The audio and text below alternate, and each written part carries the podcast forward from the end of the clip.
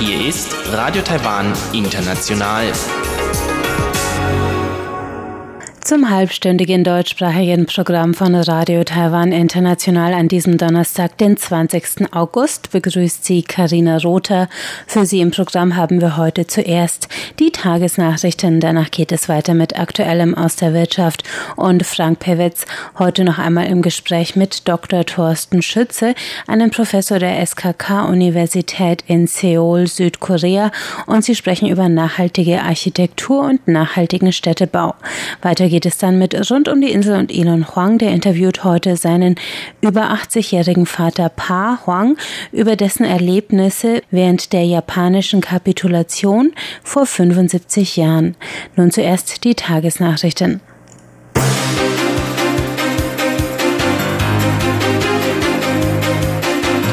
Sie hören die Tagesnachrichten von Radio Taiwan International. Die wichtigsten Meldungen. Tschechische Delegation strenge Präventionsauflagen für Taiwan-Besuch. Außenamt weist ein Somalia-Prinzip als lächerlich zurück und taiwanischer Covid-Impfstoff beginnt klinische Testphase. Die Meldungen im Einzelnen.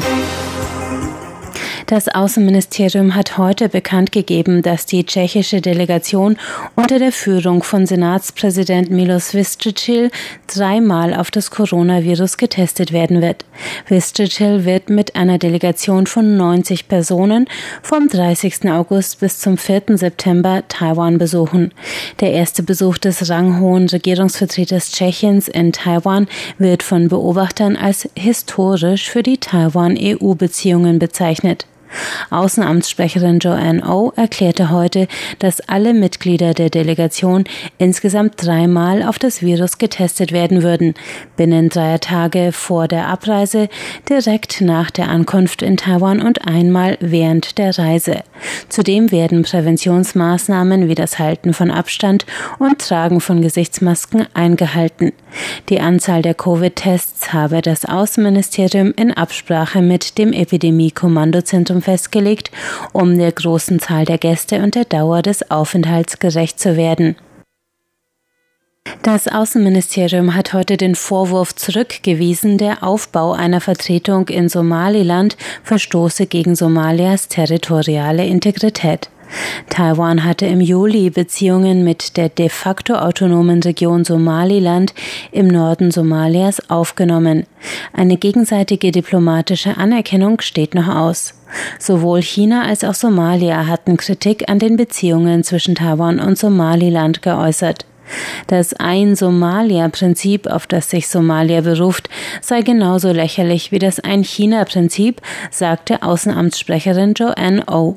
Zudem habe China kein Recht, sich in Taiwans außenpolitische Angelegenheiten einzumischen, da Taiwan zu keinem Zeitpunkt Teil der Volksrepublik war. Die Sprecherin betonte, dass auch Großbritannien, Dänemark, Kanada und weitere Staaten konsularische Vertretungen in Somaliland betrieben. Das selbstverwaltete Gebiet sei ein Vorreiter von Demokratie und guter Staatsführung in Ostafrika und Taiwan freue sich, die Beziehungen in Zukunft weiter zu vertiefen.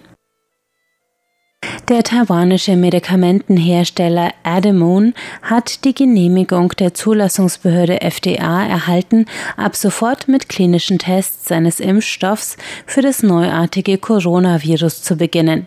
Das teilte die Behörde heute mit. AdImmune ist das erste taiwanische Unternehmen, das eine solche Genehmigung erhalten hat. Getestet werden soll der Adimir SC-2F Wirkstoff, der mit dem S-Protein des Virus interagiert. Die erste Probandengruppe wird voraussichtlich 60 gesunde Personen umfassen. Die klinischen Tests werden im Universitätsklinikum der Nationalen Taiwan-Universität stattfinden. Das Parteiprogramm 2020 der US-Demokraten zeige die Wertschätzung der Partei für die taiwanisch-amerikanischen Beziehungen und den Frieden in der Taiwanstraße.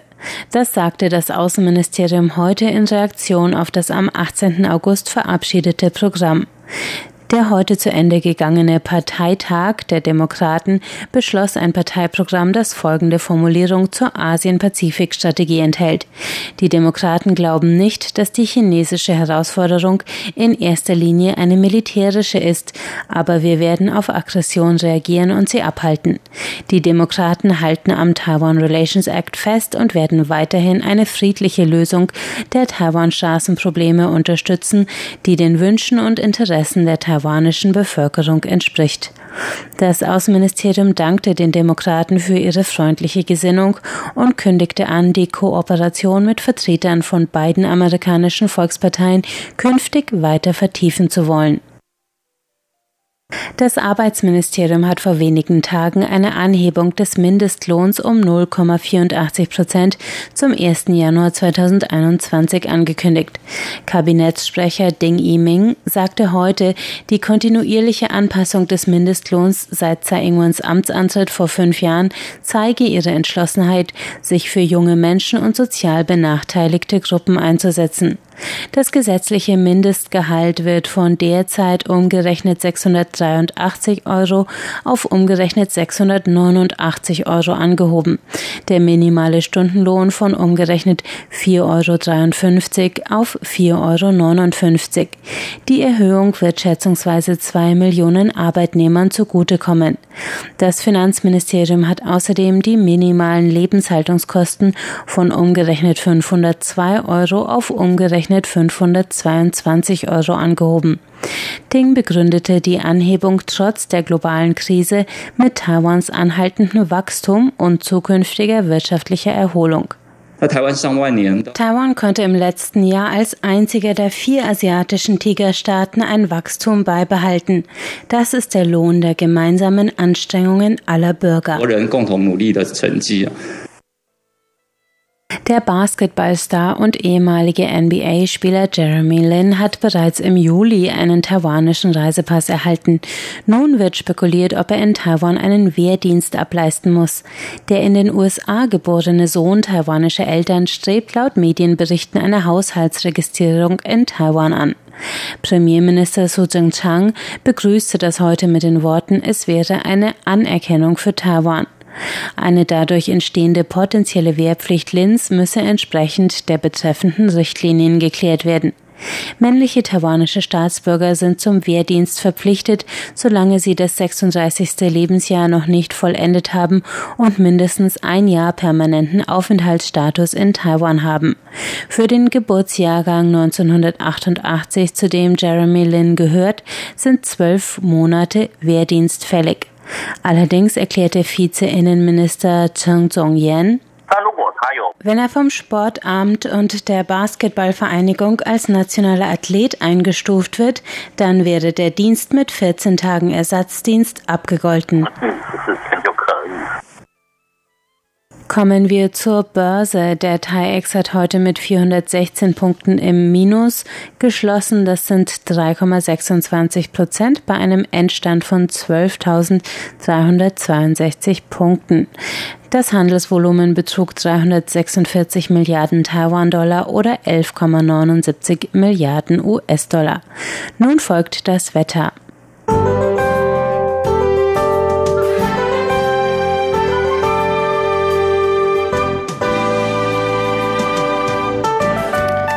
Der Donnerstag war heiß und sonnig mit vereinzelten Regenschauern in Südwest-Taiwan von Tainan bis Pingdong. Die Temperaturen stiegen auf 37 Grad zur Mittagszeit in Nord-Taiwan, sonst Werte zwischen 26 und 34 Grad. Morgen Freitag bleibt es durchwachsen im Südwesten. Die Schauer breiten sich aus bis nach Changhua, Nantou und Yunlin in Mitteltaiwan. Hier liegen die Temperaturen zwischen 25 und 33 Grad. Im Norden steigen die Werte auf bis zu 35 Grad.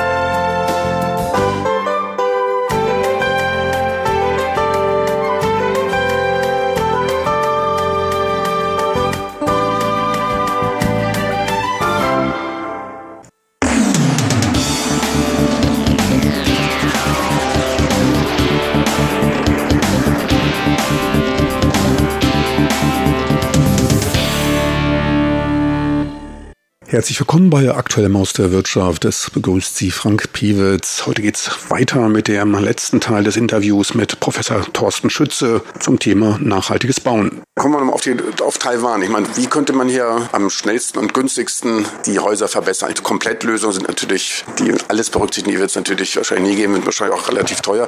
Weil wie könnte man hier in Taiwan am effizientesten den Wohnwert und auch den Energiestandard hier verbessern, also bei Gebäuden? Um, also eine Lösung ist natürlich, natürlich die traditionelle Bauweise äh, sozusagen zu adaptieren und zu sagen, die Gebäude müssen einfach total durchlässig sein und ständig durchlüftet werden. Das wäre eine Lösung, um, sage ich mal, ohne Energieaufwand äh, den Schimmel zu vermeiden. Dabei wäre man dann aber als Bewohner eben direkt den Temperaturschwankungen und auch der Luftfeuchtigkeit im Außenraum ausgesetzt. Man hätte also praktisch ein Innenraumklima, was so ziemlich dem Außenklima entspricht. Da das nicht immer den Komfort, Komfortanforderungen gerecht wird, insbesondere in unserer Gesellschaft, wo wir heute, naja, ein möglichst stabiles Innenraumklima haben wollen, also eine möglichst geringe oder sagen wir mal mittlere äh, relative Luftfeuchte und auch eine angenehme Temperatur, die sagen wir so im Rahmen 22 bis 25 Grad Celsius äh, sich befindet. Sie finden das ein bisschen kalt.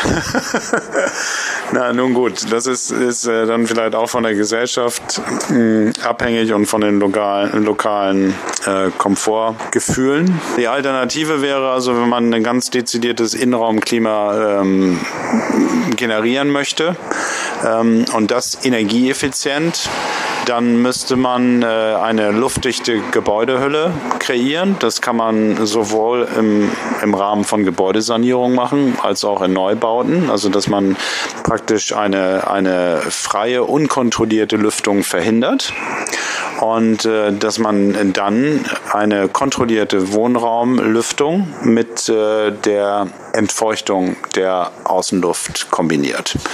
Das hätte den Vorteil, dass man bei einer, mit, bei einer mechanischen Lüftung den Luftwechsel sehr gut kontrollieren kann und dadurch, dass man eine, zum Beispiel für eine Wohneinheit, eine Zuluftöffnung hätte, kann man die Zuluft auch sehr gut filtern. Das heißt, man könnte also sehr energieeffizient die Luft, sag mal, entfeuchten, kühlen und auch gleichzeitig filtern. Gewöhnlich werden dafür ja verschiedene Geräte eingesetzt. Ne? Man hat dann eine Klimaanlage, die sozusagen die, die Innenraumluft umwälzt. Äh, dann ist das aber nicht kombiniert mit einer Zuluft, mit einer mechanischen. Das heißt, man man hat dann schlechte Luft drin, muss das Fenster öffnen, dann kommt die feuchte Luft, die warme, feuchte Luft wieder ins Gebäude, dann muss sie wieder nachgekühlt werden und genauso ist es dann mit der Feinstaubbelastung, die natürlich auch bei einer freien Lüftung direkt ähm, kommt der Staub dann ins Gebäude und dann bräuchte man wieder extra Geräte, Luftfilter, die auch wieder die Luft umwälzen, um die dann äh, zu reinigen. Das heißt, da freuen sich dann die Hersteller dieser Geräte, weil man also für jeden Anwendungszweck ein getrenntes Gerät bräuchte, aber im, im Grunde ist, ist es kein integrierter, äh, schlauer Ansatz, um das Innenraumklima zu verbessern. Also das ist, das ist ein Thema und das andere Thema wäre dann, wenn man zum Beispiel die, die Innenraumtemperatur so einstellt, dass sie sich signifikant von der Außentemperatur unterscheidet, dann ist Wärmedämmung natürlich auch ein Thema. Also wenn man jetzt, äh, sagen wir mal, eine Innenraumtemperatur hat, wie die von mir erwähnten 24 Grad Celsius, was Sie als zu kalt empfinden, aber nehmen wir das einfach mal an äh, und wir haben eine Außentemperatur von 35 Grad Celsius, ähm, dann macht es schon Sinn, wenn ich den Innenraum runterkühle, dass ich den Innenraum auch mit einer thermischen, mit einer Wärmedämmung äh, versehe, damit, äh, damit ich nicht so einen hohen Kühlbedarf habe. Wobei das ein ziemlich komplexes Thema ist, weil wenn man, je nachdem, wie man die Gebäude entwirft und wenn man Tages- und Nachtschwankungen in der Temperatur hat, gibt es auch Konzepte, ähm, sowas mit weniger Wärmedämmung äh, zu lösen und zum Beispiel mit der thermischen Masse äh, von Bauteilen zu arbeiten, aber das ist, ist, ist komplex. Bei Ihren Untersuchungen werden ja auch Lebenszyklen von Häusern auch mit in Betracht gezogen. Äh, gut, dann gibt es einerseits braucht man ja Energie für Baustoffe, Materialien, Herstellung und Bau des Hauses und äh, dann hat man ja, später ist es eben der Energiebedarf, der dann im laufenden Betrieb eben ver verwendet wird. Gibt es da irgendein Verhältnis? In welchem Verhältnis steht das ungefähr? Ich meine, ja, da gibt es Untersuchungen zu. Das ist natürlich äh, abhängig von den von den äh, Baustoffen und die die Parameter, die man also die man berücksichtigt, wenn man jetzt nur von dem Energieaufwand ausgeht, den man braucht, um ein Gebäude zu erstellen. Dann ist es natürlich so, dass zum Beispiel Gebäude, die primär mit Baustoffen äh, Beton und Stahl äh, hergestellt werden, sehr viel höheren sogenannten grauen Energieinhalt äh, haben als zum Beispiel Gebäude, die überwiegend aus Holz gefertigt werden, weil äh, mal Holz von alleine wächst. Also das ist ja ein Baustoff, der praktisch von der Natur mh, hm, produziert wird und äh, dann praktisch die Bearbeitung des Holzes äh, Energie benötigt. Aber bei, bei Beton müssen wir Zement, äh, der Zement muss hergestellt werden und beim Stahl, der muss auch äh, erstmal entweder recycelt werden, dann ist es ein bisschen energieeffizienter äh, oder muss aus Erzen gewonnen werden, hergestellt werden. Also das ist äh, deswegen, ich hole so weit aus, weil es schwer ist, das jetzt mal in einem Satz zu quantifizieren. Ähm, das heißt also, je nachdem, was ich für Baustoffe verwende, habe ich einen höheren oder einen geringeren Energieaufwand zur Herstellung des Gebäudes. Und dann kann ich diese Gebäude, die mit den verschiedenen Baustoffen gebaut worden sind, die kann ich energieeffizient, mehr oder weniger energieeffizient bauen. Und je nachdem, wie energieeffizient sie dann gebaut sind, habe ich einen höheren oder einen geringeren Heiz- oder Kühlbedarf, den ich dann über den Zeitraum von Jahren, zum Beispiel für pro Jahr quantifizieren kann, durchschnittlich pro Jahr. So, das heißt also, ich habe praktisch zur Herstellung des Gebäudes eine Menge an Energie, die ich quantifizieren kann. Äh, und dann habe ich einen Energiebedarf für den Betrieb dieses Gebäudes, den ich auch quantifizieren kann. Um das in Verhältnis zu setzen, muss ich mir die Lebensdauer des Gebäudes anschauen. Dann habe ich natürlich während der Lebensdauer des Gebäudes muss ich Bauteile austauschen, ich habe Wartung, äh, ich muss Geräte austauschen und irgendwann wird das Gebäude dann wieder zurückgebaut. Dabei fallen dann Abfallstoffe oder auch wieder Energie an. Wenn man sich diese Parameter anschaut, dann ist es so, dass je länger das Gebäude betrieben wird, desto geringer wird anteilig pro Jahr der Impact, also der praktisch die Auswirkungen der Energie, die ich für den Bau verwendet habe und die für den Rückbau benötigt werden. Das heißt also, wenn ich jetzt ein Gebäude, zum Beispiel ein Pavillon für eine Ausstellung baue, der nur ein Jahr steht, dann ist die Betriebsenergie im Verhältnis nicht so relevant wie der, äh, also der Inhalt oder der, der, auch der ökologische Fußabdruck des Gebäudes selber. Wenn ich jetzt aber von einer Lebensdauer eines Gebäudes ausgehe, 70, 80 Jahre ist, äh, dann ist entsprechend der, der Anteil des Gebäudes selber, äh, der Baustoffe relativ gering. Also praktisch die, äh, der, der Betrieb des Gebäudes ist, ist dementsprechend wichtiger. Ein gutes Beispiel zur Intensität des Energieverbrauchs, für den ein sogenannter EUI-Wert entwickelt wurde, ist die von Professor Thorsten Schütze erwähnte Magic School of Green Technology auf dem Campus der staatlichen Zhangong-Universität in Tainan. Das Gebäude zählt mit zu den energieeffizientesten der Welt.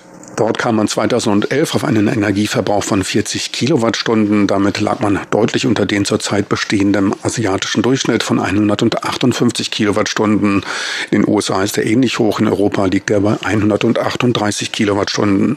Eine relativierende Bemerkung muss allerdings gemacht werden. Schulen und Lehranstalten weisen generell einen geringeren Energieverbrauch wie zum Beispiel dicht besetzte Büros, in denen hunderte von Computern laufen, auf. Die Magic School ist Forschungszentrum für grüne Gebäude und das erste energiesparende CO2-emissionsfreie Gebäude in Taiwan wurde mehrfach von verschiedenen Zertifizierern ausgezeichnet. Das Schöne dabei, trotz der geringen Kosten im laufenden Betrieb sind die Erstellungskosten des Gebäudes mit herkömmlichen Anlagen vergleichbar.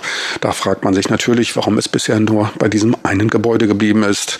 Öffentliches Interesse ist vorhanden. Die Schule gehört seit ihrer Eröffnung 2008 zu einer der Sehenswürdigkeiten in Tainan. Das war Aktuelles aus der Wirtschaft. Jetzt geht es weiter mit Rund um die Insel zum Thema 75 Jahre japanische Kapitulation. Herzlich willkommen, liebe Hörerinnen und Hörer, zu der heutigen Ausgabe von Rund um die Insel. Heute geht es weiter mit dem Gespräch mit meinem Vater Dr. Pa Huang, der am 15. August 1945 im Kreis seiner Familie die Radioansprache des japanischen Kaisers Hirohito gehört hat, in der dieser die japanische Kapitulation verkündete und damit den Zweiten Weltkrieg im Pazifik beendete. Nachdem wir uns im ersten Teil über die Zeit vor der japanischen Kapitulation unterhalten haben, geht es heute zunächst um die Ansprache des Kaisers und wie die Reaktion der Familie war und welche Änderungen die Taiwaner erlebten aus der Sicht eines damaligen Grundschülers. Kannst du dich erinnern, diese Ochsenwagenaufnahmen von dir? Wenn dieser Ochsenwagen davor,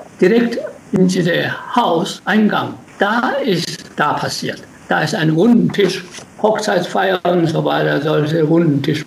Da ist passiert. Das ist Zeit, wusste ich erst später. Und diese Zeit des Radios wenig. Da haben wir noch da ein Radio da auf dem Tisch. Also da weiß man schon, dass der Kaiser was sagen will. Und dann viele, also unsere Verwandten, Onkel, Tante, alles sammelt da am Tisch. Und ich mhm. war auch dabei. Und wir hörten Radio, Kaiser Akihito, auf natürlich Japanisch. Ganzen Saal, ein Dutzend, zwei Dutzend, alle so still. Und das kann ich mich noch erinnern, habe ich nur ein Wort verstanden, das Genshi Bakudan, Genshi Bakudan, Atombomben. Eigentlich habe ich zwar seine Worte alle, alles mitgehört, aber verstanden habe ich kaum. Meine Mutter erzählt, nochmal wiederholt zu erzählen, was das los ist. Kapitulieren. Und das ganze Gruppe alles sehr ruhig. Aha. Nur diese, was da, diese Bomben, das hat uns alle geschockt wahrscheinlich. Alle so ruhig. Große Stadt Hiroshima. Und wir kennen gar nicht im Dorf, kennen wir doch. Die nächste große Stadt ist da der Longjin oder Salo.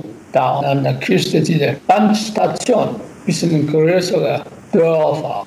Und unser Dorf ist ein winziges Dorf. Da hat man schon gehört, das wird der erste Bomben Hiroshima und das zweite Nagasaki, ganzen Stadt radiert. Ne? Da hat man einen Schock. Und andererseits alle sagen, Gott sei Dank ist Krieg vorbei. Wir brauchen nicht mehr vor den Jäger rennen. Diese Ansprache kam trotz der aussichtslosen Lage Japans für viele wohl doch überraschend. Das hat man doch nicht äh, erwartet, sogar von Kaisermund selber. Später erfahren von meinen, meinen Eltern, Changhua, Taiwanese jedenfalls nicht.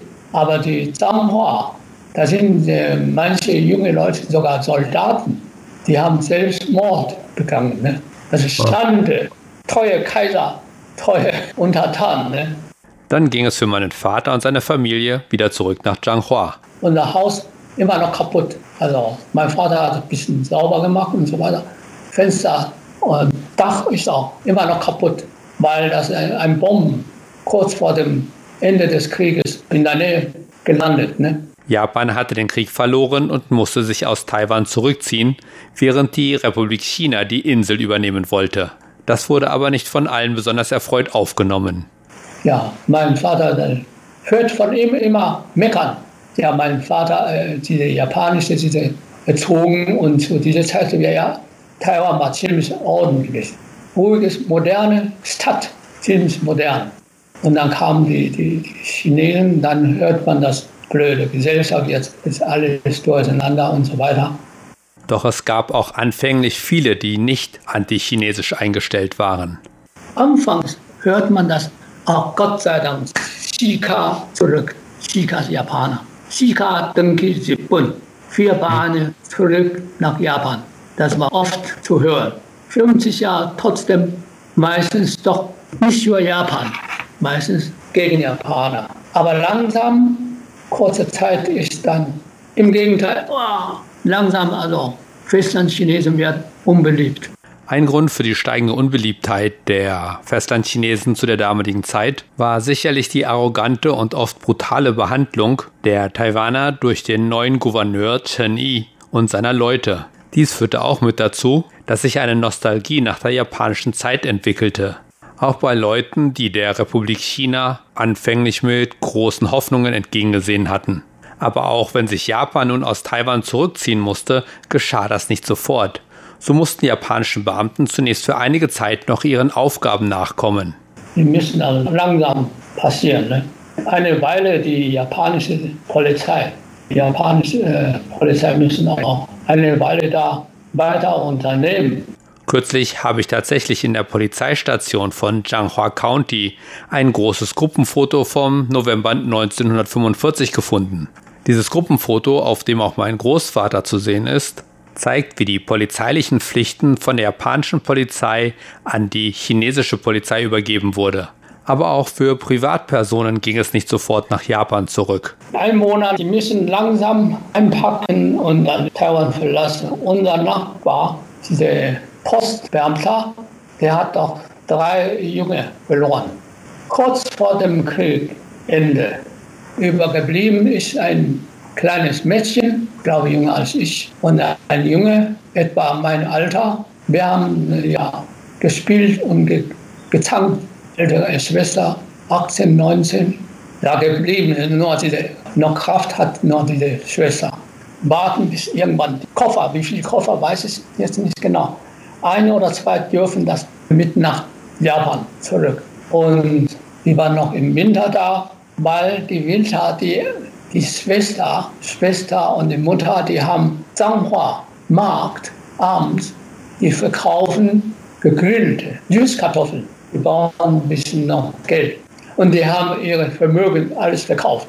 Dann ging es für die Kinder in die Schule zurück und für die nächsten zwei Jahre erlebte mein Vater, was der Wechsel für einen Schüler bedeutete, nämlich innerhalb von zwei Jahren zwei neue Sprachen lernen, und zwar nicht als zweite Fremdsprache, sondern als neue Muttersprache und Unterrichtssprache. Japanische Schule ist erstes Schuljahr. Dann kommt jetzt wieder in die Schule, war ich in den Konfuzius-Tempel. Das war mein zweites Schuljahr.